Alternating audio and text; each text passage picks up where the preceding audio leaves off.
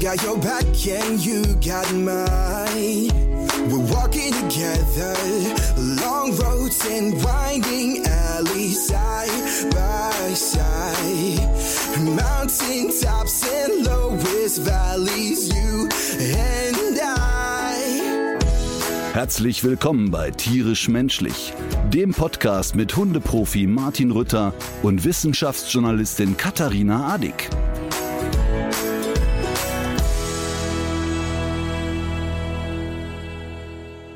Ja, Frau Adig, Wissenschaftsjournalistin, dass ich nicht lache. Warum? Tja, dann äh, hinterfragt Der. Beutelwolf? Bitte? Der Beutelwolf, der tasmanische Tiger? Nein. Äh, ich habe eine Zuschrift bekommen über Instagram von Anja. Und Anja hat äh, Entsetzen geäußert. Worüber? Aufgrund mal wieder der Addictschen Fake News. Äh, lass mich raten, hat das was mit Singing in the Rain zu tun? Hast du es auch bekommen? ja. Also, ich hatte ja beim letzten Mal hatte ich ein Video empfohlen, wo Fred Astaire tanzender, steppenderweise Golfbälle wegschlägt. Und Katharina sagt, ach ja, Fred Astaire, Singing in the Rain. Und meine Antwort war, ja, ja, genau, Singing in the Rain. Aber man hat uns informiert, dass Gene Kelly diesen Welthit gesungen hat und nicht Fred Astaire. Tja, Okay, ist notiert. alle Glaubwürdigkeit für immer Ähm, dahin. was ich sehr interessant fand, wir haben ja beim letzten Mal, du bist ja auch sehr darauf angesprungen auf dieses Thema, über den tasmanischen Tiger gesprochen, über den Beutelwolf. Und ich habe ja noch erzählt, dass es so Aufnahmen von 1936 gab aus einem Zoo und dass das letzte äh, offiziell bestätigte Exemplar dieser Art gewesen ist. Und ich habe Und schon damals Bedenken angemeldet. Ich glaube an dieses Tier nicht. Ach so, nee, das steht außer Zweifel. Es geht sogar noch weiter. Man darf heute davon ausgehen, dass es noch viel länger durch die australische Wildnis gestreift ist, und zwar möglicherweise bis in die 80er Jahre. Und zwar genau so, wie Fred Astaire Singing in the Rain gesungen hat. Ja. Aber wann warst du noch mal in Australien? War das nicht auch in den 80ern? 92. Ah ja, okay, knapp vorbei. Wobei, also äh, es gibt Berichte, die sind sehr glaubwürdig. Es gibt Berichte, die sind eher so in die Richtung, mein Onkel, als er schon zwei Dosen Bier getrunken hat, glaubt gesehen zu haben. Und irgendwo dazwischen gibt es auch Berichte aus den 90er Jahren. Also wer weiß. Also ich glaube tatsächlich, dass das so etwas ist wie das äh, Ungeheuer von Loch Ness. Aber nein, damals gab es ja noch kein Deepfake. Es gibt ja Bewegtmaterial. Jetzt setzt das, jetzt setzt hier nicht solche Verschwörungsmythen in die in die Welt. Naja, pass auf, ich habe noch was. Weißt du, worüber ich mich heute richtig geärgert habe über das Wort Querdenker? Das war mal, Jetzt erst. ja, nein, aber es, immer wieder wird's mir bewusst, also nicht, ich habe mich über Querdenker geärgert, sondern ich habe mich über das Wort geärgert. Denn als ich ein Jugendlicher war oder auch als junger Mann noch, war ja mal quer zu denken was Tolles. Und zu sagen, du musst auch mal quer denken, out of the box denken und so weiter. Und welches blöde Schwein hat denn daraus jetzt irgendwie so ein negativ belegtes Wort gemacht? Haben die sich selber so genannt? Mm, Ja, ich, ich denke äh, zu einem Teil wahrscheinlich schon. Das ist ja so eine Art von Framing, die darauf abzielt, die eigene Geisteshaltung als besonders provokant und kritisch darzustellen, um zu verdecken, dass sie eben auch oft jeglichen Kontakt zum Boden der Tatsachen verloren hat. Und das ist ja gerade so dieses Zweifeln an so Autoritäten wie Robert Koch Institut oder so. Aber haben dann die Querdenker, so wie wir sie heute wahrnehmen, sich selber als Querdenker bezeichnet? Ja, ich, ich kann mir das schon ganz gut vorstellen, dass das so passiert ist, weil die sich ja auch eben als besonders kritisch wahrnehmen und das ja eher positiv äh, frame, selbstverständlich. Okay, das heißt also, eine Horde Verrückter hat ein ehemals eigentlich ganz positiv belegtes Wort, weil ich bleibe dabei, als ich ein junger Mann war, war Querdenken was Positives. Mm, Das heißt, die haben also, indem sie sich selber so bezeichnet haben, das kaputt zu machen. Das bedeutet, wenn jetzt die nächsten Spackos um die Ecke kommen und sich Philosophen nennen, ist das Wort Philosophie dann für immer negativ belegt? Das ist doch krass. Ja. Ja, es ist ja, glaube ich, schon immer so ein gesellschaftlicher Prozess äh, irgendwie Weißt verbunden. Die haben sich ja selber entlarvt. Weißt du, was ich für eine Sekunde gedacht habe? Du sagst ja, bei Philosophie ist es ja schon passiert, weil David Precht sich als Philosoph bezeichnet. Ich hab jetzt gerade gedacht, jetzt kommt was Gehässiges. So, so, jetzt genug der schlimmen. Ich habe ich hab meine gehässige Energie, die habe ich gestern Abend schon äh, ausgelebt, weil ich habe mich natürlich darüber geärgert, dass diese Berlin-Sache daneben gegangen ist. Wobei man sagen muss, dass jetzt in der Zeit auch schon eine großartige Leistung ist, 400.000 Leute zu mobilisieren, die für Ja gestimmt haben. Aber es war schon ein ziemlicher Dämpfer. Darf aber natürlich nicht dazu führen zu sagen, das ist jetzt alles sinnlos, was äh, bis was bis dahin geschah. Ne? Man, der Kampf muss weitergehen. Ja, das muss natürlich weitergehen. Aber ich sag dir mal, ich habe ein Video gesehen von Luisa Neubauer, die dann auch ihre Enttäuschung äußert, aber auch sagt, ey, das ist egal. Wir haben erstmal, wir waren quasi mehr, wir bleiben dran und wir werden auch immer weiter dranbleiben. Aber mich hat das echt erschüttert, weil ich dachte, es ist so eine positive Energie gerade, ne? Und irgendwie, ich will jetzt nicht sagen, dass ich dachte, es ist ein Selbstläufer, aber ich dachte wirklich, diese, finde ich ja eine geschichtliche Chance, werden die Leute sich nicht entgehen lassen. Und, und wenn es mhm. nur ist zu sagen, so, wir Berliner haben es gemacht. Und dass da gerade mal ein Drittel der Menschen den Arsch hochkriegen, finde ich schon sehr ernüchternd und zeigt für mich einmal mehr, dass ich glaube, dass die Menschen einfach zu dumm sind und dass die Menschheit an Dummheit verstirbt und an Ignoranz und nicht an irgendwelchen anderen Katastrophen. Ich glaube, das habe ich ja auch schon vorher mal thematisiert. Es ist, glaube ich, schon auch so eine Komponente dabei, die haben ja jetzt eine einzelne Abstimmung gehabt. Und dafür den Hintern hochzubekommen, ist natürlich schwerer, als das mit einer sowieso stattfindenden Wahl zu verbinden. Und ich glaube, dass auch, also dass, dass Informationen alleine nicht reichen, dass du teilweise auch große Schwierigkeiten hast, aus deiner gesellschaftlichen Bubble rauszukommunizieren und dass man immer noch sehr viel mehr ja da investieren muss und forschen muss, wie man Leute tatsächlich dann auch zu einer Verhaltensänderung bewegt, die in ihrem Sinne ist. Also es gibt ja ganz viele Leute, die sonst auch abgestimmt hätten mit Ja, wenn sie es besser gewusst hätten, wenn man sie hätte motivieren können und so weiter und so fort.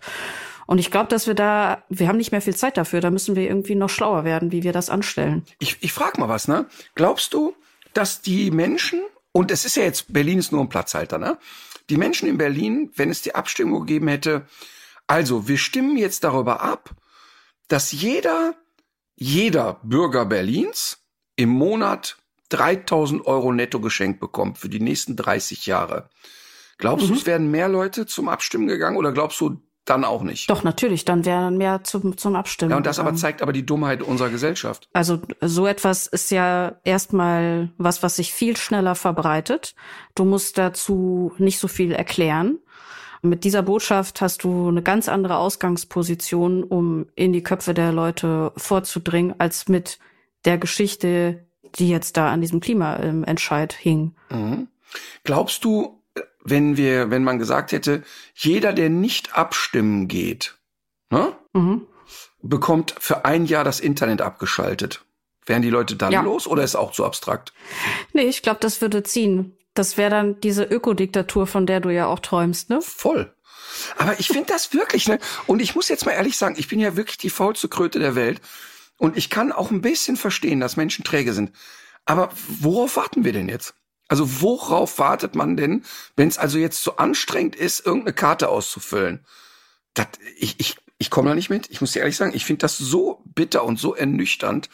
Ich verstehe es einfach nicht. Und das kann doch nur daran liegen, dass die Leute den Ernst der Lage nicht erkennen und es zu abstrakt finden. Ja, ich glaube, in dem Fall war es einfach so. Es war zu schwer, das in der Zeit zu vermitteln, um diese Welle zu erreichen, die man gebraucht hätte. Und es lag ja auch einfach daran, dass Rot-Grün das nicht mit unterstützt haben, dass es da politische Querelen gab, dass man sich auch aus äh, Taktiererei nicht hinter dieses Begehren stellen wollte und so weiter. Und das hat alles sehr viel schwerer gemacht. Also, pass auf, ich baue jetzt eine Überleitung, die seinesgleichen sucht. Also, mit anderen Worten, ne, die Menschen hätten mal den Arsch hochkriegen müssen, die hätten mal was machen müssen, die hätten Initiative zeigen müssen. Wir haben nämlich heute einen Gast, der das alles in seinem Leben schon wirklich sehr bewiesen hat, dass es geht und dass es macht. Interessant ist übrigens gerade, ich habe gesagt, ein Gast, der es macht und dass er es macht. Und ich holpere gerade darüber. Das ist echt schön. Das ist gerade, auch, ach, das ist gerade, das hört sich jetzt total bescheuert. Aber das ist ein gutes Gefühl, dass jetzt das Geschlecht, was ich fälschlicherweise benutzt habe, mir aufstößt. Und das hätte ich vor einem Jahr ja gar nicht wahrgenommen.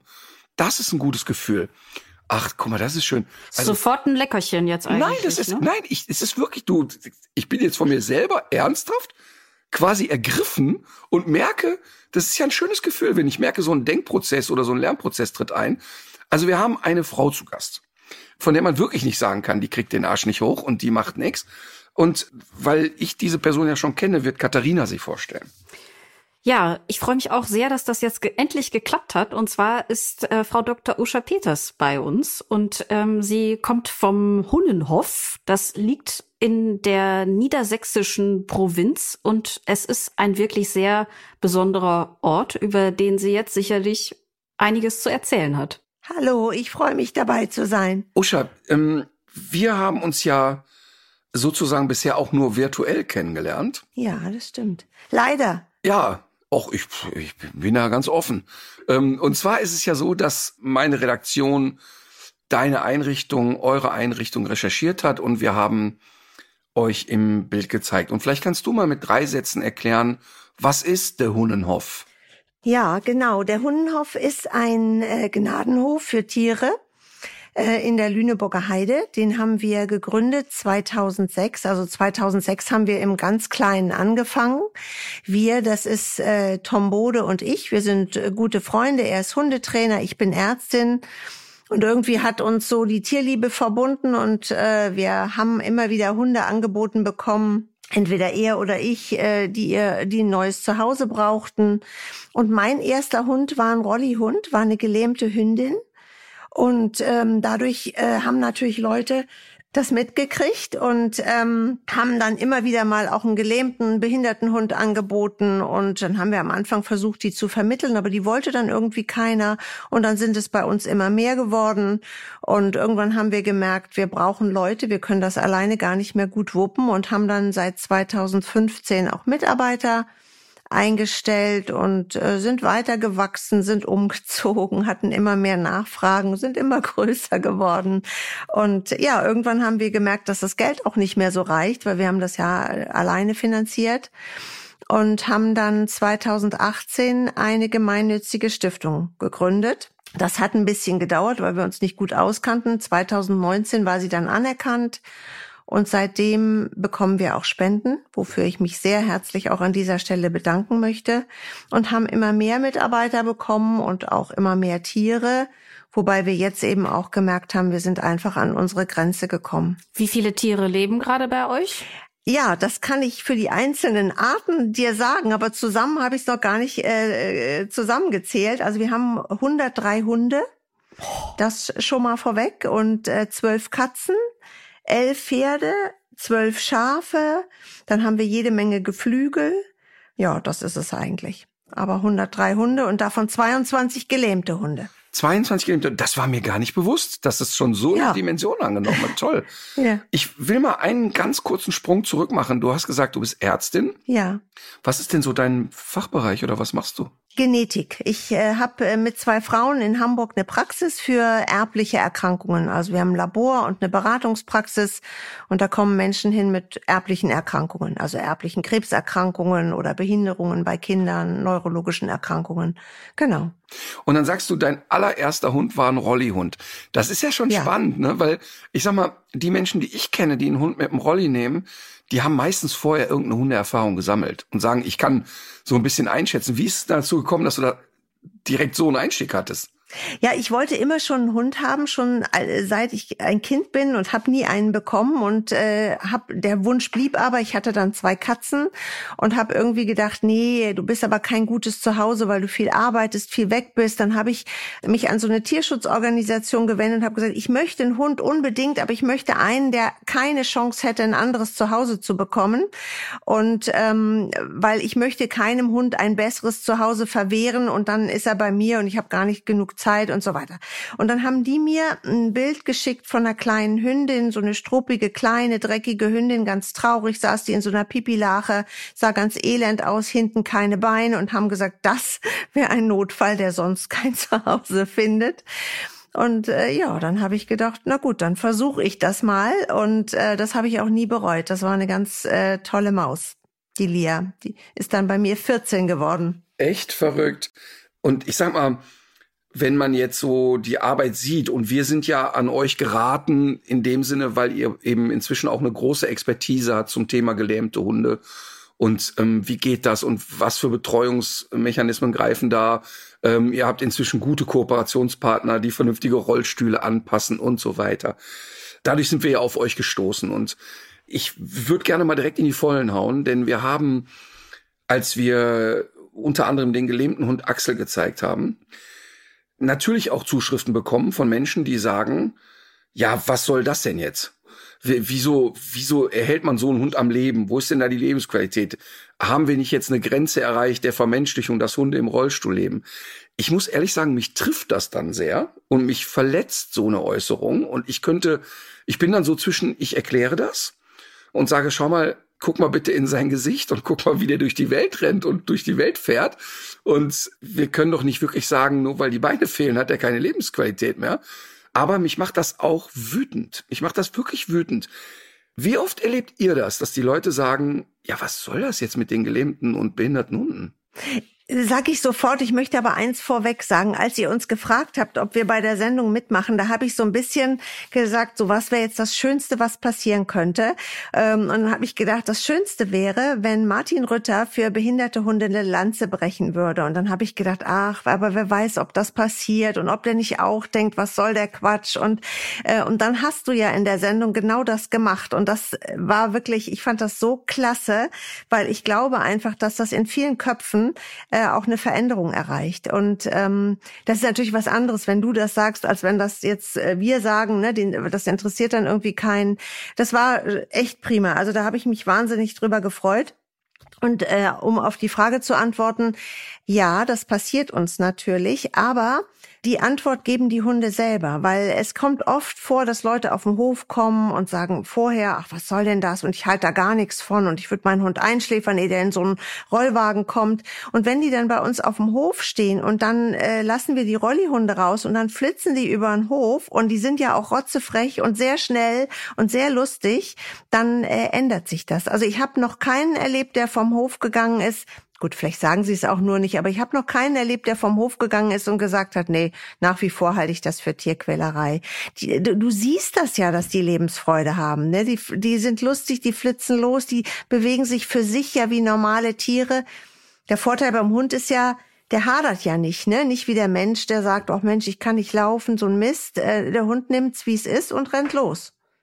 Und das ist ein großer Vorteil. Total. Nur, wie du schon sagst, die Leute, die das bei euch einmal erlebt haben, und ich glaube auch ehrlich gesagt, die Hunde, die wir gezeigt haben, also da, da glaube ich, da sind wir im Promillbereich der Menschen, die da sagen, ja, ja, das ist doch keine Lebensqualität mehr, weil ja, das ist ja so ansteckend im positiven Sinne ist. Ja, ne? ja genau. Aber erstmal erlebe ich, wenn die Leute sich damit nicht beschäftigen, dass erstmal so die, der Impuls kommt, ja, was soll das denn jetzt? Haben wir nicht genug ja. andere Hunde, denen man helfen kann und ja. so weiter. Und ich finde das echt, also ich ertappe mich dabei, dass mich das wirklich stinkwütend macht. Ja, da hast du ja in dieser Sendung auch was gesagt, was mir auch ähm, sehr aus der Seele gesprochen hat. Du hast gesagt, es sind oft Menschen, die den Hunden das zufügen. Und dann sollte es eigentlich Menschen geben, die das wieder ein bisschen gut machen und nicht dann Menschen ihnen dann auch noch das Leben nehmen. Also erst dafür sorgen, dass sie vielleicht durch einen Unfall oder eine Tierquälerei in diese Lage gekommen sind, gelähmt zu sein und dann nehmen wir ihnen auch noch das Leben, weil es uns dann nicht mehr lebenswert erscheint oder zu mühsam. Und das ist einfach nicht richtig. Und ähm, ich meine ganz klar, wenn ein Hund eine schwere Erkrankung hat und du weißt, das wird nie besser und der quält sich, dann ist das klar, dass man, dass dann Erlösung auch ein Segen ist. Aber wenn du siehst, dass ein Hund fröhlich ist, welches Recht hast du ihm das Leben zu nehmen, nur weil er nicht laufen kann? Ich meine, eigentlich ist der Gedanke absurd. Ähm, ja, mich macht das auch wütend, stimmt. Aber es gibt natürlich äh, viele Ignoranten. Ich habe tatsächlich auch mal die Geschichte erzählt. Ich habe ja meine erste Hündin Mina, Golden Retriever Hündin, ist 16,5 geworden. Und das ist für einen Golden ja schon echt ein steifes Alter. Ja. Und die war dann so im Alter von 15,5, konnte die auf glattem Boden nicht mehr selber aufstehen. Der rutschten mhm. hinten dann so die Beine weg. Und da habe ich wirklich gemerkt, dass in meinem sozialen Umfeld plötzlich die Leute anfangen, mich zu belauern. So nach dem mhm. Motto, na, Hundeprofi, ist das mhm. denn jetzt noch lebenswert? Und mhm. mein Argument war immer zu sagen, hör mal, wenn der Boden zu glatt ist, dann sorge ich, dass der nicht mehr glatt ist. Ich habe einfach Teppichweste ja, aus dem Baumarkt dahin geklebt. Und mein Beispiel ist immer, weißt du, meine Mama ist mit 80 auch nicht mehr Skateboard gefahren. Ich habe nie einen Tag genau. drüber nachgedacht, sie deshalb zum Tierarzt zu bringen. Ja? Und ich finde, ja. ich finde, natürlich müssen wir auch bei alten und auch bei kranken Hunden genauso wie du gesagt hast, ist reflektieren und sagen, wo sind jetzt Grenzen? Aber manchmal habe ich das Gefühl, dass die Leute sich die Grenze dann stecken, wenn es für sie selber nervt und ja. nicht bewerten, wie ist das mit der Lebensqualität. Also meine Tierärztin beschreibt mir Sachen, die sagt, hier kommen Hunde hin, die sind seit einem Jahr durch, die wollen gar nichts mehr und die Leute können nicht loslassen. Aber mhm. an dem Tag, wo der Hund inkontinent wird, dann kommen die und sagen so, jetzt ist Schluss. Und, ja. und, und, das finde ich wirklich eine sehr, sehr krasse Weltanschauung, die mich verletzt, ehrlich gesagt. Ja. Aber ein bisschen ist es ja in der Gesellschaft sowieso so, ne, dass alles, was mit Behinderung, mit Einschränkung zu tun hat, so ein bisschen, ja, das will man nicht sehen, ne, will man nichts mit zu tun haben. Und irgendwie geht's ja in die Richtung, alle müssen schöner, jünger, fitter werden. Das ist ja sowieso so ein bisschen eine komische Entwicklung, die mit dem eigentlichen Leben gar nichts zu tun hat. Mhm. Erlebt ihr das denn eigentlich auch, dass Leute vorher vielleicht auch denken, dass sie der Aufgabe nicht gewachsen sind und dass sich das dann hinterher möglicherweise dann aber doch als sehr viel leichter herausstellt? Ja, also es hat sich sehr gewandelt. Das muss man jetzt eben auch sagen. Meine erste Hündin habe ich 2005 bekommen. Da gab es das kaum. Ne? Da auch in den Tierkliniken kannten die sich nicht damit aus. Und, und die meisten Tierärzte haben auch damals zum Einschläfern sofort geraten. Tierphysiotherapeuten Therapeuten gab es kaum. Es gab kaum Rollibauer. Inzwischen ist es aber so, dass viele Menschen zu uns auch zur Beratung kommen, weil sie ihren Hund behalten wollen und sich das dann auch zutrauen. Dann lernen die eben das Blasenmanagement und dann kriegen die einen Rolli und dann kriegen die so ein bisschen seelische Unterstützung und dann klappt das auch super. Also einen Rollihund zu haben, ist wirklich keine Mühe. Das ist am Tag vielleicht 20 Minuten, 20 Minuten mehr Arbeit. Mehr nicht. Ne, mhm. Das ist keine Wahnsinnsaufgabe, wo man den Job aufgeben muss und gar nicht mehr aus dem Haus kann. Jetzt muss ich aber direkt mal nachfragen, was ist denn Blasenmanagement? Naja, wenn die Hunde gelähmt sind, also meine erste Hündin, die war nicht gelähmt, die hatte hinten nur keine Hinterbeine. Die musste ich nur auf den Rolli setzen, als die losgeflitzt. Aber wir haben ja viele Hunde, die sind einfach gelähmt hinten. Die Hinterbeine sind gelähmt und die können dann häufig auch nicht mehr die Blase selbstständig entleeren. Das heißt, wenn man da nichts macht, dann wird die Blase immer voller, immer überdehnter und irgendwann läuft sie dann über. Aber es bleibt eben Urin in der Blase zurück und das äh, ist immer ein Risiko für Infektionen ja. und Nierenschädigung. Das heißt, und es ist, führt zur Inkontinenz. Das heißt, du hast dann eben das Problem, dass der Hund auch nicht sauber und trocken ist. Also musst du, man nennt das manuelle Blasenentleerung, du musst einfach durch Druck auf die Blase, das muss man ein klein bisschen üben, die Blase entleeren. Das dauert eine Minute zwei Minuten vielleicht bei einem großen Hund, nicht mal. Und danach ist der Hund auch trocken. Das heißt, danach hast du dann auch keine Urinspuren in der Wohnung. Mhm. Ich kenne das noch von einer kleinen Katze, ja. die wir mal aufgezogen haben und die konnte das einfach noch nicht selbst. Die musste ja. man immer in so ein kleines Einmachglas mit warmem Wasser tauchen und dann ein bisschen massieren und dann nahm die Natur ihren Lauf. Ja, genau. Ich will mal ganz kurz, jetzt sagst du, ihr habt 22 gelähmte Hunde dahin, aber stünden die denn theoretisch zur Vermittlung? Also ja, wir haben drei Rollihunde, die wir jetzt äh, zur Vermittlung haben, die ja auch äh, in deine Sendung kommen sollen vielleicht. Und ähm, aber viele Rollihunde sind nicht zur Vermittlung bei uns. Also ähm, natürlich die, die einfach schon so lange auf dem Hof sind, äh, die vermitteln wir nicht mehr, weil irgendwann ist das auch deren Zuhause. Ne? Dann sind die da eingewachsen in ihre Gruppe, dann wollen wir die auch nicht mehr da rausreißen.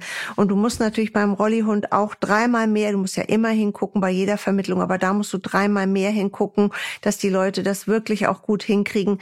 Weil was wir natürlich schon auch manchmal sehen, ist, dass wenn wir Hunde, gelähmte Hunde von außen sehen, dass dann doch manche Dinge vielleicht nicht ganz optimal sind oder dass das mit der Versorgung doch nicht so gut klappt. Wir haben halt jetzt auch ein ein bisschen den Vorteil, einmal da, meines Berufes. Ich habe natürlich so ein bisschen den medizinischen Background. Ich bin ja keine Tierärztin, aber zumindest verstehe ich ein bisschen was von diesen medizinischen Dingen. Und wir haben als Dritte in der Leitung eine Tierphysiotherapeutin. Also es ist eine ganz gute Mischung.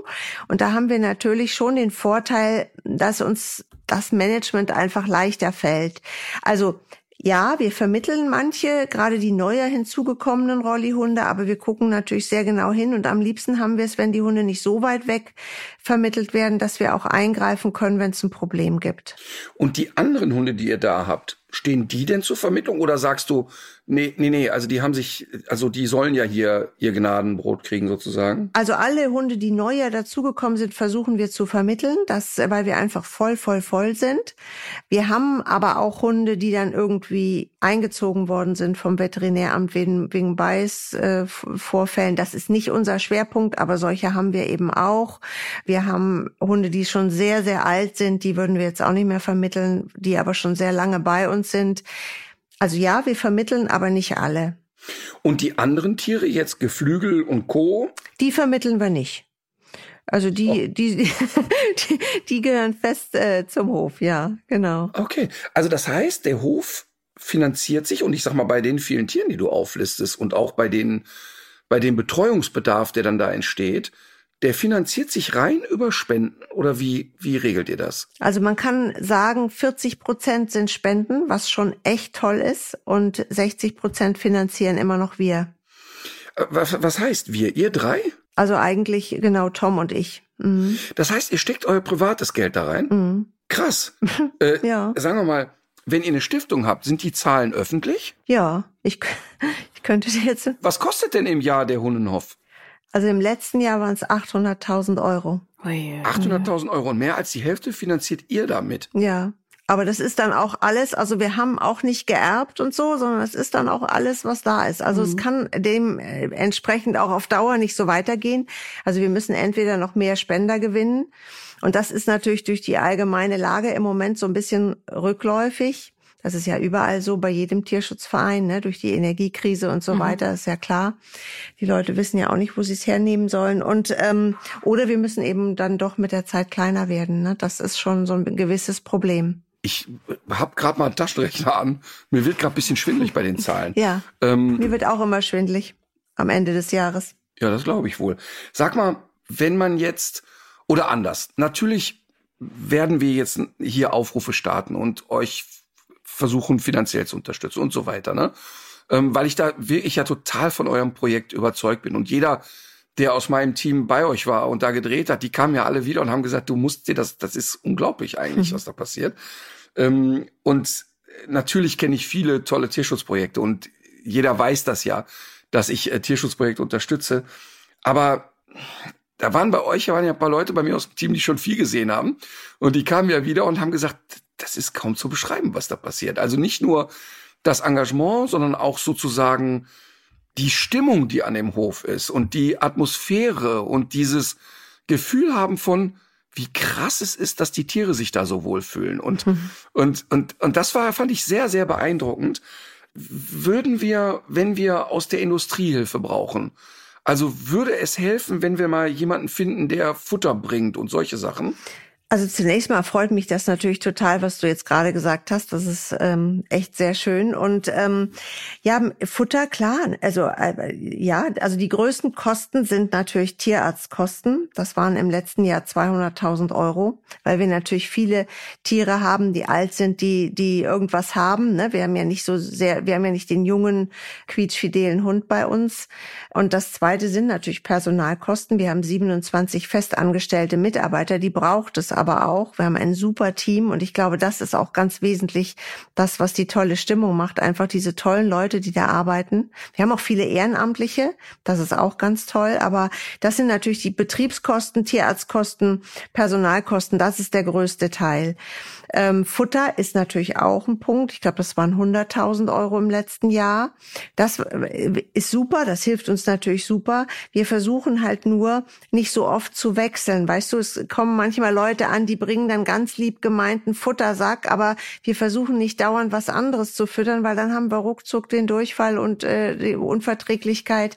Deswegen versuchen wir da immer bei dem gleichen zu bleiben. Und wir haben natürlich auch viele, die Allergiefutter und so weiter kriegen. Ich finde das total gut, dass du das so sagst, weil das letzte Mal habe ich mit dem Leiter vom Tierheim in Darmstadt geredet.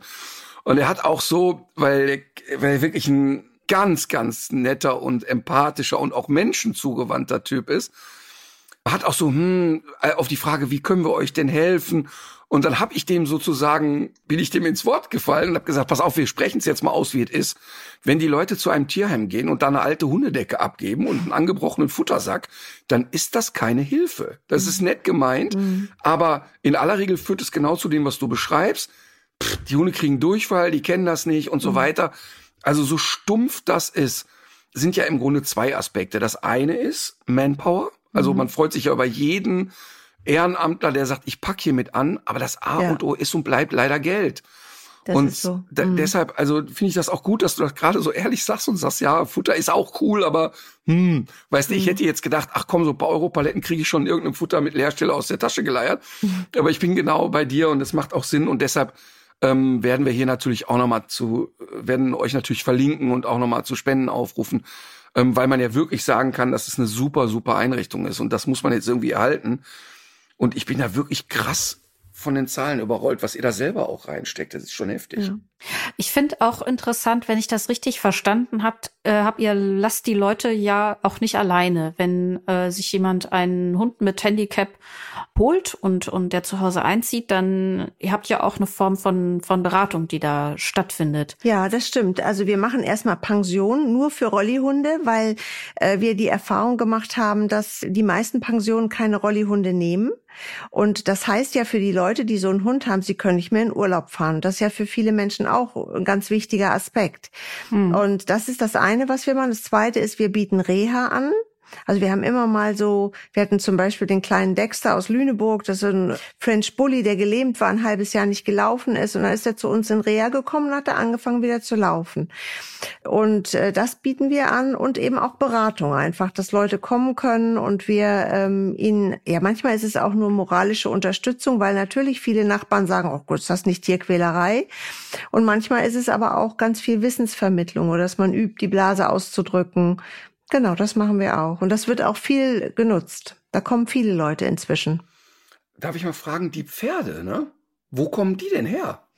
Ja, das sind auch alles Notfallpferde, ne? Da vom Schlachter äh, irgendwie da waren, hatten wir ein Shirehorse, so ein Riesenpferd, das da abgestellt worden war, aber erst zehn Jahre war. Dann haben wir eine äh, Ponystudie, die kommt aus so einem äh, Schulreitbetrieb, ne? Da werden die Pferde, es gibt sicherlich gute, aber es gibt auch ganz schlechte, wo die Pferde echt zu Schanden geritten werden. Die hatte so schlimm Arthrose und lebt aber immer noch, läuft da immer noch langsam rum. Also so kommen die, ne? Haben wir eine, die hat ganz schwer Rehe gehabt, also so eine Stoffwechselkrankheit, ist auf einem Auge blind. Hatten wir ein ganz blindes Easy, also Island fährt, genau, also so auch so zusammengesammelte, alte, klapprige, nicht reitbare Pferdchen. Mhm. Jetzt wohnt ihr da ja in einer äh, ländlichen Umgebung, also in der Lüneburger Heide. Ist das so rundherum auch, auch landwirtschaftlich geprägt oder ist das eher so eine, so eine Urlaubsregion oder wie muss man sich das vorstellen?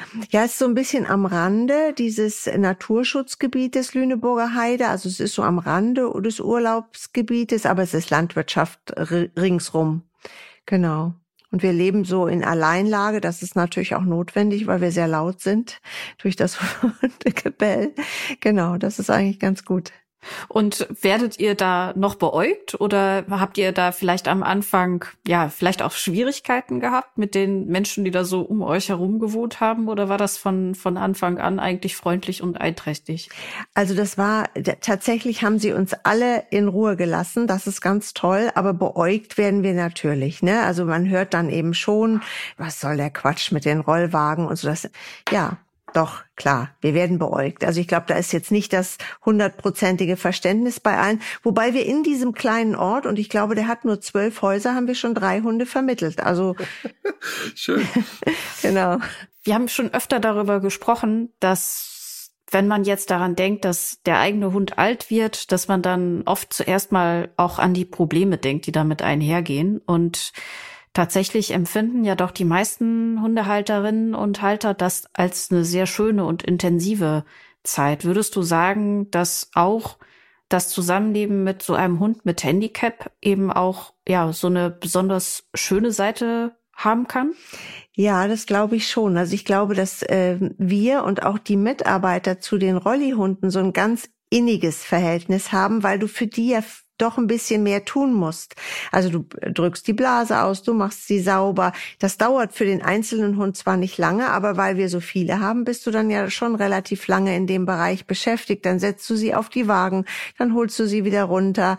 Ähm, also du hast einfach viel Kontakt und es entwickelt so eine Innigkeit, sich so eine Innigkeit natürlich auch weil irgendwie erstaunlicherweise sind die Hunde, die, die zappeln ja nicht oder wehren sich nicht, sondern die legen, sie werden auf den Tisch gelegt, dann bleiben die da liegen, dann gucken die dir mit so einem lässigen Blick zu, wie du da das Bläschen ausdrückst und irgendwie ist das natürlich immer ein inniger Moment. Das ist ja nichts, was hektisch oder so ist. Mhm. Also ich glaube schon, dass man zu denen eine ganz besondere Beziehung entwickelt, wie man ja auch, wie du gerade sagst, zu alten Hunden oft so ein ganz inniges Verhältnis hat nochmal anders als zu so einem jungen, quirligen Hund, der den Kopf vielleicht immer woanders hat. Ist ja so ein alter Hund. Und so, so ist es vielleicht mit einem gehandicapten Hund auch. Der ist einfach doch sehr bei einem selbst. Wie lange dauert es denn eigentlich für einen Hund, bis er sich an den Rollstuhl äh, gewöhnt hat, also bis er das so als Teil des eigenen Körpers akzeptiert? Also ich kannte nur einen Hund, äh, Rollihund bisher, der vier Monate gebraucht hat und das war meine erste Hündin, die Lia. Die war so störrisch und die konnte natürlich, die lief ja in so einer Art Liegestütz und die konnte super damit laufen und die hat überhaupt nicht eingesehen, das war auch so ein Terrier-Mischling, die hat überhaupt nicht eingesehen, was sie jetzt mit diesem Gestell soll und äh, da hat's wirklich vier Monate, ist aber der einzige. Alle anderen bisher setzt man drauf und die rollen los unterschiedlich sportlich. Es gibt natürlich auch da die Supersportler, die sofort Berg hoch, Berg runter, rückwärts, seitwärts und äh, als ob die da angewachsen sind. Ähm, und es gibt dann die langsameren, älteren, langsameren Hunde. Aber losrollen tun sie alle. Und merkt man denen dann so eine Erleichterung an?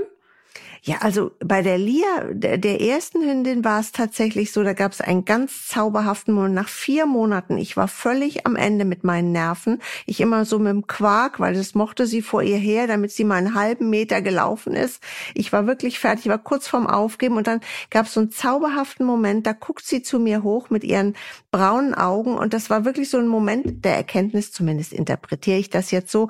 Und dann ist sie losgerannt. Da hat sie es irgendwie kapiert und dann ist sie losgerannt und ab dann bin ich mit der wirklich zwei Stunden querfeld ein. Die hat gejagt mit dem Wagen und alles. Das ist natürlich nicht so gut, aber genau. Äh, das war wirklich toll. Und äh, die anderen, denen merkst du die Freude. Äh, Martin hat's ja auch mit Ajax gesehen. Den hast du da draufgesetzt und der ist losgepäst. Also mhm. die Freude, die finden das toll. Ja, super. Endlich wieder laufen, endlich wieder schnell sein, ne? Und andere Hunde anbellen und so. Aber das ist auch tatsächlich, natürlich habe ich nicht ansatzweise ähm, die Erfahrung wie Usche, aber na klar habe ich also mit Sicherheit 20 Rollihunde in meinem Leben im Training gehabt. Und ich habe wirklich genau die Erfahrung gesammelt. Ich habe ein einziges Mal erlebt, dass einer dabei war, der sich so ein bisschen ängstlich umgeguckt hat, so nach dem Motto, wer verfolgt mich da? Also fand das Gestell hinter sich ein bisschen gruselig. Das war aber nach zwei Tagen erledigt. Alle anderen, da hatte ich das Gefühl, das ist ja kein rationaler Prozess, aber da hatte ich das Gefühl, dass die sofort merken, boah, das ist eine totale Erleichterung für mich. Und ich bin jetzt einfach aktiver und schneller. Also mhm. einfach schneller in aller Regel. Also die Gewöhnung an den Rolli ist meistens, also aus meiner Erfahrung, aus trainingstechnisch überhaupt nicht kompliziert. Ja. Ich habe ich hab noch eine Sache. Ich komme noch mal zurück zum Geld. Ne? Ich bin da sehr pragmatisch veranlagt. Es ist eine Stiftung, das heißt, die Leute können jetzt nicht so eine Mitgliedschaft abschließen. Es gibt auch einen Förderverein. So. Liebe Freunde von uns haben einen Förderverein gegründet, der das läuft ein bisschen schleppend an, aber äh, man kann auch eine genau, da kann man eine Mitgliedschaft, das ist eigentlich ganz unabhängig von uns, ähm, aber letztlich kommt es uns zugute, also der Stiftung zugute. Genau. Bei der Stiftung selber kann man das nicht. Da kann man Patenschaften abschließen für ein Tier ähm, oder anders unterstützen. Aber äh, man kann auch Mitglied des Fördervereins werden. Aber dann würden wir den Förderverein natürlich auch verlinken. Ähm, wie sieht denn so eine Patenschaft aus? Wie kann ich mir das denn vorstellen? Also bei einer Patenschaft kann man sich aussuchen, welches Tier und welche Summe. Und dann äh, ja, wird man Pate und dann kriegt man eine Patenurkunde, dann kriegt man Bilder von dem Tier, dann kriegt man, wir haben so eine kleine Hofzeitung, das macht ein Ehrenamtler, der Friedjof, äh, der das leidenschaftlich und super macht. Ist inzwischen wirklich eine richtige kleine Zeitschrift und die kriegen dann eben auch die Paten zugeschickt. Mit so kleinen Artikeln und Bildern und Toll, toll, ja. toll. Man findet euch bei Instagram auch, ne? Ja, Facebook, Instagram, TikTok. Ja, oh, TikTok, genau. die feinen Herrschaften. Ja. ja, wir haben, wir haben junge Leute, die das bedienen können. Cool. Cool. Und sag mal, Was ist das Frustrierendste an deinem Hundenhof für dich? Ja, es gibt zwei Dinge. Das eine ist natürlich, dass wir inzwischen tatsächlich manchmal 30 Hunde in der Woche ablehnen. Ne? Und das äh, ist natürlich, dann geht's uns allen äh, immer schlecht, ne? weil es ist ja furchtbar. Deswegen sind wir ja so groß geworden, weil du eigentlich erst anfängst abzulehnen, weil du ja immer weißt, das sind Tiere, die haben keine, nicht so viel Alternative und du lehnst erst ab, wenn du einfach merkst, es geht jetzt nicht mehr. Und das ist furchtbar. Und inzwischen kriegen wir eben so viele Anfragen, dass wir halt auch leider viel ablehnen müssen. Das ist schlimm, richtig schlimm. Aber wir reden dann ja von Hunden, die nicht automatisch eine Behinderung haben, sondern allgemein Hunde. Ja, es wird all, es gibt alle möglichen Anfragen von äh, ich will meinen Hund nicht mehr, weil äh, zu er hat gebissen, das ist ganz oft und äh, aber auch er ist gelähmt, doch das auch viel. Aber im Prinzip das, was mir auch die Tierheime beschreiben, hast du das Gefühl, dass pandemiebedingt doch so eine Rückläuferschwemme entsteht oder ist das nicht euer Thema? Ja, pandemiebedingt gab es mehr Anfragen und war, ist es uns auch schwerer gefallen, äh, Hunde zu vermitteln, hatte ich den Eindruck, weil der Markt so abgesättigt war. Ja, ja. doch schon. Ja, ist auch genau das, was wir hier im Tierschutz erleben, aber auch tatsächlich bei der Sendung die Unvermittelbaren. Also wir erleben ja. deutlich weniger Menschen, die sich auf die Hunde bewerben. Ja, das ist so. Genau, das ist das eine. Und das andere, was natürlich immer schlimm ist, ist, wenn Tiere krank werden. Ne? Wenn einer von denen, ich meine, das gehört ja auch dazu, dass Tiere sterben, dass sie krank werden, weil sie einfach alt sind. Wir haben jetzt äh, in den letzten zwei Wochen zwei alte Hunde verloren, zwei Schäferhunde. Und das ist natürlich äh, auch schlimm, ne? Immer wieder Abschied nehmen, immer wieder, das ist halt auch hart. Das gehört dazu, aber es ist auch nicht schön. Klar. Seid ihr ein Ausbildungsbetrieb? Könnten Menschen bei euch theoretisch eine Ausbildung machen? Bisher noch nicht. Wir wollen das aber machen. Äh, wir haben eben nur jetzt niemanden mit so einem Ausbilderschein. Äh, daran hapert's im Moment. Ganz einfach kann ich dir wirklich sagen. Es so. ist wirklich nicht kompliziert. Da kann ich aus dem Nähkästchen plaudern. Als ich, da hatte ich, ähm, ich glaube, fünf Trainer auf der Wiese und eine Büromitarbeiterin. Und da wollten wir eine Auszubildende fürs Büro haben. Und da hat auch jemand gesagt, nee, da müssen wir einen Ausbilderschein machen. Und äh, dann hat diese Dame gefühlt, ich würde sagen, eineinhalb Wochenendseminare gemacht und dann war sie Ausbilderin. Das war also Ach. wirklich nicht kompliziert. Und dann hat diese Dame ja. unseren Betrieb verlassen. Und dann wurden wir ernsthaft angeschrieben, ja, also Sie hätten ja jetzt keine Ausbilderin mehr. Was ist denn jetzt mit den beiden Azubis? Die können ja nicht die Ausbildung zu Ende machen. Und dann habe ich ernsthaft am Telefon gesagt, hör mal, wisst ihr was, die Nerven sowieso könnt ihr heute abholen. Ähm, wollt mal gucken, was die machen. Danach habe ich nie wieder davon gehört. Also, also äh, das kann ich wirklich sagen und da kann ich gerne mal einen Kontakt zu meiner Schwester herstellen, ähm, ja. die bei uns solche Sachen managt. Und ähm, das ist wirklich nicht kompliziert, wenn die, weil ich meine, das ist ja wirklich, man gibt ja Menschen da eine Perspektive. Und ich habe die ja. Erfahrung gesammelt, dass der Staat sich da nicht besonders gegen sträubt und einem da auch nicht wirklich wahnsinnig viele Steine in den Weg gelegt werden, einen Ausbildungsbetrieb zu machen. Eine Sache ist ja klar, man muss jetzt also wenn ihr jetzt der Hundenhof seid und ihr sagt, also wir bilden hier Radio- und Fernsehtechniker aus, dann wird es ein bisschen schwierig in der Erklärung. Aber ähm, ihr habt ja genügend Dinge, die ihr da anbieten könnt. Also ich glaube, ja. das kriegen wir schon irgendwie hin. Ja, das ist toll. Das wäre toll. Ja. Also das wollten wir immer machen und wir haben auch Interessenten. Wir haben auch Buftis, also Bundesfreiwilligendienstler. Äh, aber ausbilden, das ist äh, noch so ein Zukunftsprojekt. Da wäre Hilfe echt klasse. Mhm. Ich, ich stelle einen Kontakt zu Astrid her und sie, ich bin mir sicher, dass die da irgendwie helfen kann. Super. Das ist immer schön, wenn ich über die Zeit meiner Schwester verfüge und sie weiß es noch nicht. die hört das aber jetzt. Ja, sie hört es jetzt und im ersten Schritt wird sie über den kleinen Bruder fluchen und im zweiten Schritt wird sie sich über das Projekt freuen, bin ich mir sicher. Ich denke auch.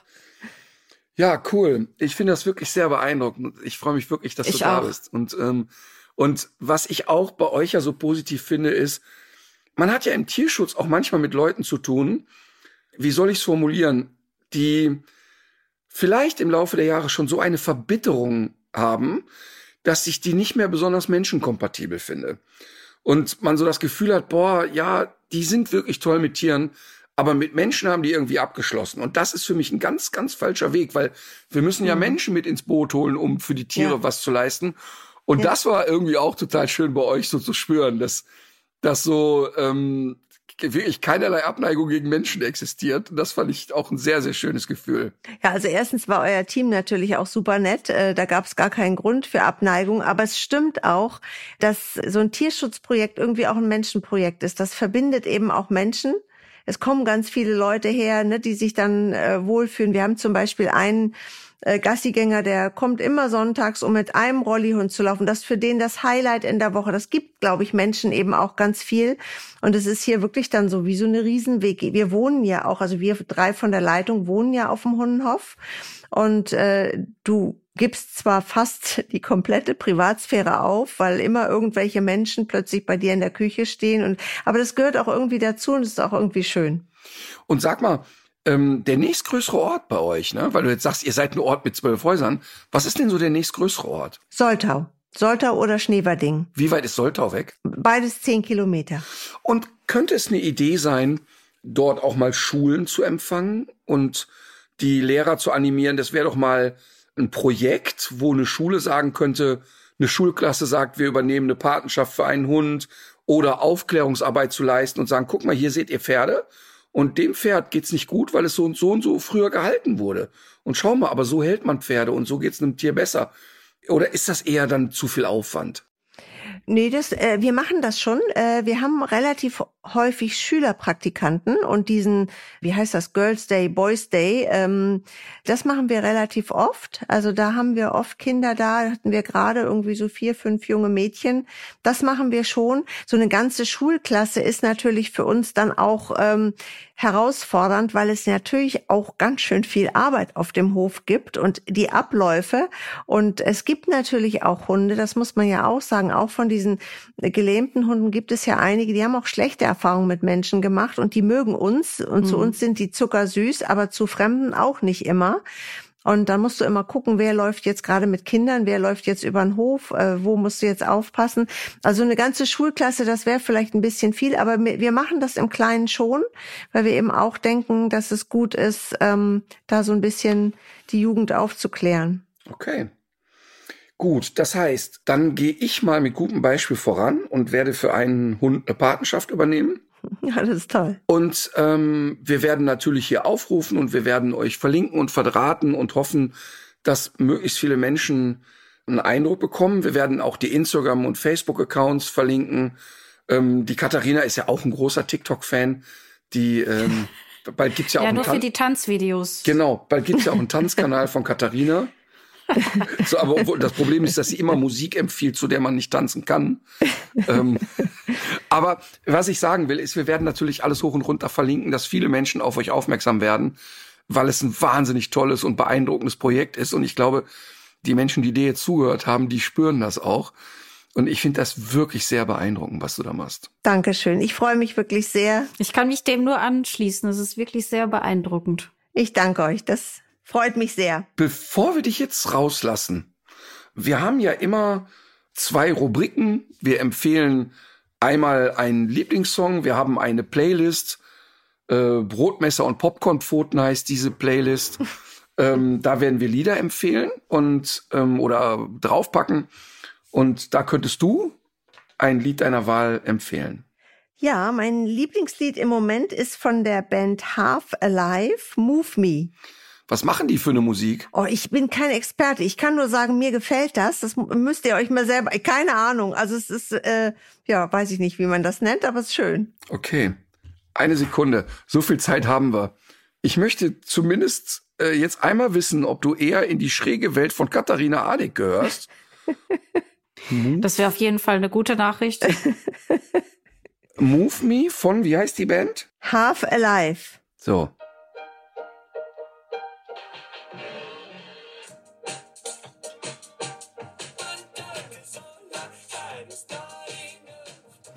Katharina, weißt du was, mhm. weißt du, was Usha gemacht hat?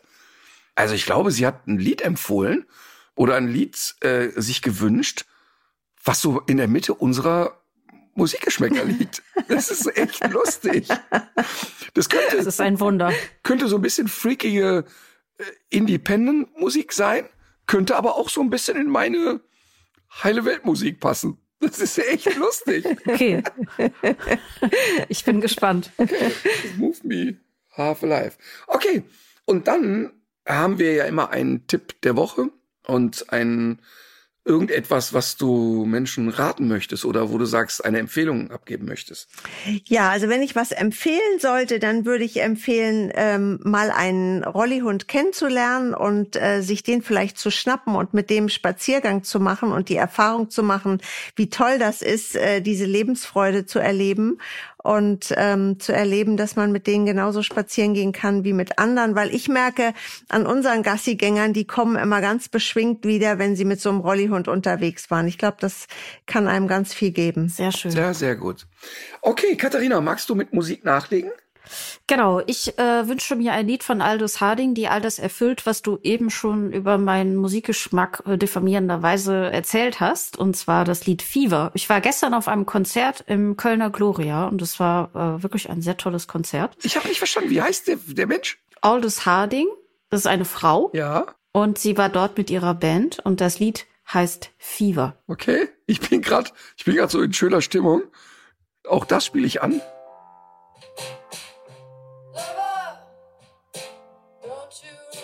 Ey, darf ich das wirklich erleben, dass du auch mal ein Lied empfiehlst, was mich sofort anspricht?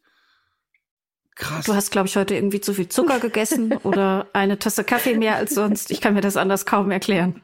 getrocknete Bananenschalen geraucht. Ich habe heute, Sehr gut. das ist immer, wenn ich acht Stunden in der Greenbox war, habe ich danach so eine leichte, leichte Störung und Wackler im Kopf. Ich möchte empfehlen von äh, einer wirklich einer Größe, Gene Kelly, das Lied Singing in the Rain. Manche so die die Laien verwechseln es ja mit Fred Danke. Astaire, aber es ist Gene Kelly. Ich weiß nicht, wie sowas passieren kann. Krass. Willst du mit deinem Tipp nachlegen oder soll, soll ich äh, damit weitermachen? Nö, du kannst ruhig. Ich habe dieses Jahr das erste Mal von dieser Krankheit gehört. Äh, Es gibt sie allerdings schon länger in Deutschland. Und zwar handelt es sich um Hundemalaria. Und es gibt jetzt in Berlin, Potsdam und anderen Gegenden Brandenburgs mehrere Fälle dieser sehr gefährlichen Infektionskrankheiten bei Hunden, die äh, nicht selten tödlich endet. Und sie wird übertragen von einer Zeckenart, die man früher hier so nicht angetroffen hat. Die macht sich auch durch die äh, Klimaerwärmung hier breit. Und zwar ist es die Auwaldzecke. Und äh, die Zecke überträgt dann diesen Einzeller, der die Krankheit Babesiose auslösen kann. Und es gilt, die Anzeichen für diese Krankheit wirklich sehr schnell festzustellen, weil es äh, kann äh, schnell zu spät sein. Der Hund ist dann oft erstmal so matt, frisst nicht, hat erstmal ganz ähm, ja indifferente äh, Symptome. Und es kann auch sein, dass der Hund früh morgens noch gespielt hat und dann abends aber kränklich äh, irgendwie noch herumliegt. Und man kommt ja nicht sofort auf den Trichter, dass der Hund möglicherweise krank sein könnte. Deswegen gilt es insbesondere, die Hunde vor Zecken zu schützen und das nicht mit einer Bernsteinkette oder mit irgendwelchem duftenden Zauberzeugs, wovon irgendjemand mal gesagt hat, dass es hilft, sondern da lässt man sich am besten tierärztlich beraten. Und an dieser Stelle noch ein äh, Warnhinweis, wie immer. Es gibt Hunderassen, die sind da gegen bestimmte Präparate empfindlicher als andere und es ist auch keine gute Idee, ein Zeckenschutzmittel wahllos auf ein anderes Haustier zu schmieren, denn bestimmte Wirkstoffe können für Katzen auch lebensgefährlich sein. Und das geht dann auch sehr schnell und sehr elendig zugrunde. Das heißt, Zeckenschutz. Ich will da mal, ja, Zeckenschutz ist eh ein wichtiges Thema, aber ich will noch mal kurz eingreifen. Ich habe jetzt parallel, ich hatte auch noch nie von Hundemalaria gehört und habe jetzt parallel auch mal so ein bisschen geguckt und dann ist ja so die Rede von, die Tiere sind äh, schlapp, matt, appetitlos, verlieren an Gewicht. Manchmal wundert es mich, dass es Leute gibt, die wegen jedem Pipifax zum Tierarzt rennen. Also, ne, der Hund hat mich heute einmal komisch angeguckt oder so. Ähm, und dann erlebe ich aber Menschen, da siehst du den Hund in einem völlig, völlig desolaten Zustand und die haben noch eine Woche gewartet. Und ich kann wirklich sagen, dass Tierärzte in aller Regel nicht genervt sind, weil sie davon leben, ähm, wenn man mit dem Hund zum Arzt geht. Und wenn ich das Gefühl habe, also wenn ich bei Emma das Gefühl hätte, die ist schlapp und irgendwie bewegt die sich nicht richtig, ich würde sofort zum Tierarzt gehen. Also habt da keine Hemmungen, wenn ihr das Gefühl habt, euer Tier ist irgendwie auffällig in irgendeiner Art und Weise, dann auch bitte echt nicht zögern und zum Tierarzt latschen. Also da keine Hemmungen entwickeln. So habe ich ja überhaupt auch erst gemerkt, dass Alma diese Anaplasmose hat, auch weil sie im, im Wald einfach sich ganz anders verhalten hat als sonst. Und da hatte sie natürlich noch kein Fieber und keine weiteren Symptome. Was aber auch noch interessant ist vor dem Hintergrund ist vielleicht, wie sieht diese Auwaldzecke aus? Die unterscheidet sich nämlich auch optisch von den äh, üblichen Vertretern. Und zwar ist die so ein bisschen gepunktet und äh, hat so einen etwas orangenen, ja, oder man könnte auch sagen, es ist, es ist so, so weißlich marmoriert und der Außenrand dieser Zecke ist so rötlich-orange. Das heißt, die fällt schon auch optisch aus dem normalen Zeckenraster. Und wenn man gesehen hat, dass der Hund äh, eben von so einer Zecke gestochen wurde, dann ist natürlich noch einmal mehr Vorsicht geboten. Okay, ich möchte äh, zwei Empfehlungen aussprechen. Eine Empfehlung ist natürlich selbstverständlich, dass ihr mal auf die Seiten des Hunnenhofs geht, ähm, euch da mal ein bisschen umguckt, einmal darüber nachdenkt, hm, kann ich nicht ein paar Euros locker machen, eine Patenschaft übernehmen oder dem Förderverein beitreten. Ähm, es ist wirklich ein total schützenswertes und unterstützenswertes Projekt. Das ist Punkt eins. Punkt zwei ist, ich möchte ein Buch empfehlen, Katharina, das besonders dich trifft. Und zwar war ich in der NDR Talkshow vor einiger Zeit und da ist mir begegnet Dagmar Hirche. Sagt dir das was? Hm, nee, so auf Anhieb nicht. Aha, warte, ich zeig sie dir mal. Moment, ich blättere und blättere. Dieses Foto ist übrigens entstanden, als ich neben ihr saß. Deshalb strahlt sie wahrscheinlich so glückselig. Hm, nein, nie gesehen, bewusst. Und Dagmar Hirche ne, ist nicht nur eine der unterhaltsamsten Menschen, die mir jemals begegnet sind. Ich habe wirklich die ganze Zeit gelacht. Nicht nur während der Sendung, sondern auch vor und nach der Sendung.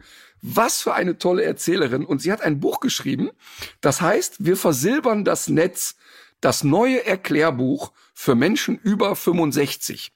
Und jetzt kommt es, sie gibt Kurse für Rentner und ältere Menschen, wie sie sich im Internet zurechtfinden, wie sie ihr Smartphone bedienen und hat in der Pandemie mit den Leuten Webinare gemacht. Also mit, das ist so lustig, wie sie das erzählt und es ist so mega hilfreich. Also ich finde das total cool. Also so das ganz klassische, dass sie Anrufe bekommt, wo dann Leute zu ihr sagen, ich habe das Internet leer gelesen. Ich finde nichts mehr, es ist leer. Wann wird denn, wann kommt denn da was Neues dazu? Und sie hat ein Buch geschrieben, Wir versilbern das Netz, und da sind alle Begriffe aus der Online-Welt erklärt. Also was ist eine Flatrate, was ist ein, äh, was ist TikTok, haben wir gerade darüber gesprochen und so weiter. Das ist super gut gemacht. Und für die Generationen, die jetzt nicht so digital native sind oder sich jetzt vielleicht beruflich auch nicht so damit beschäftigen müssen, wie wir es machen, ein super Geschenk für die Oma und den Opa. Also total lesenswert, total lustig und gut gemacht. Also. Sehr gut. Wir ähm, versilbern das Netz. Bist du schon fertig? Ja, ich habe fertig. Weil mir sind gerade noch zwei, zwei ganz dringende Tipps eingefallen. Ja, und zwar, raus. ich habe am, am Sonntag habe ich ähm, das neue Format Wir können auch anders gesehen. Das läuft in der ARD Mediathek. Die erste Folge ist mit Bjarne Mädel und Anke Engelke und es geht um Mobilität. Klingt erstmal langweilig, ist aber sehr lustig, ist auch äh, ja sehr außergewöhnlich erzählt für so ein Doku-Format. Und das Tolle daran ist, es zeigt, es gibt die Lösungen, die wir brauchen schon. Man muss sich nur einfach mal umgucken. Und die beiden Reisen zum Beispiel nach Gent, äh, was eine wesentlich lebenswertere Stadt geworden ist, dank der äh, Mobilitätswende. Also es wird Hoffnung verbreitet. Also mir ging es hinterher richtig gut. Da werden aber auch, und das, also es oft sagt man ja, Mobilitätswende, das ist nur was für Städter. Es werden auch so Modelle aufgezeigt, die auf dem Land funktionieren. Also da ist zum Beispiel das Dörbsmobil in Sprakebüll, wer kennt es nicht. Das ist ein E-Auto, was der, der ganzen Dorfgemeinschaft zur Verfügung steht. Also wirklich ganz handfeste greifbare, gute Lösungsansätze, die wir gerade dringend brauchen. Und, das darf ich natürlich nicht vergessen, am Sonntag kommt wieder eine Folge von My Think X, die Show, an der ich mitwirken durfte. Und das ist, finde ich, die schönste Folge aus der Staffel. Da geht es um die gefährliche Natürlichkeitsverklärung. Stichwort Bernsteinkette. Aber es ist auch eine, finde ich jedenfalls, sehr lustige Sendung geworden. Sehr gut. Also, wir sagen nochmal Danke, Usha. Das war eine große Bereicherung für den Podcast und ja. es ist, muss man einfach mal sagen, war es tolle Gästin und ähm, die Arbeit, glaube ich, kann man nur wertschätzen und ich bin wirklich, wirklich froh, dass es äh, Menschen wie dich im Tierschutz gibt. Das ist wirklich großartig. Das heißt, wir beenden das jetzt hier und freuen uns auf die nächste Woche im Idealfall. Und äh, Katharina, die nächste Woche, ne? Wenn wir uns da hören, Mhm. da schaue ich aufs Meer. Ich, ich wollte es nur mal. Gratuliere. Ich wollte es nur mal sagen. Ja, Also, in diesem Sinne, legt euch wieder hin. legt euch wieder hin. Vielen Dank. Legt euch wieder hin. Genau, sehr gut.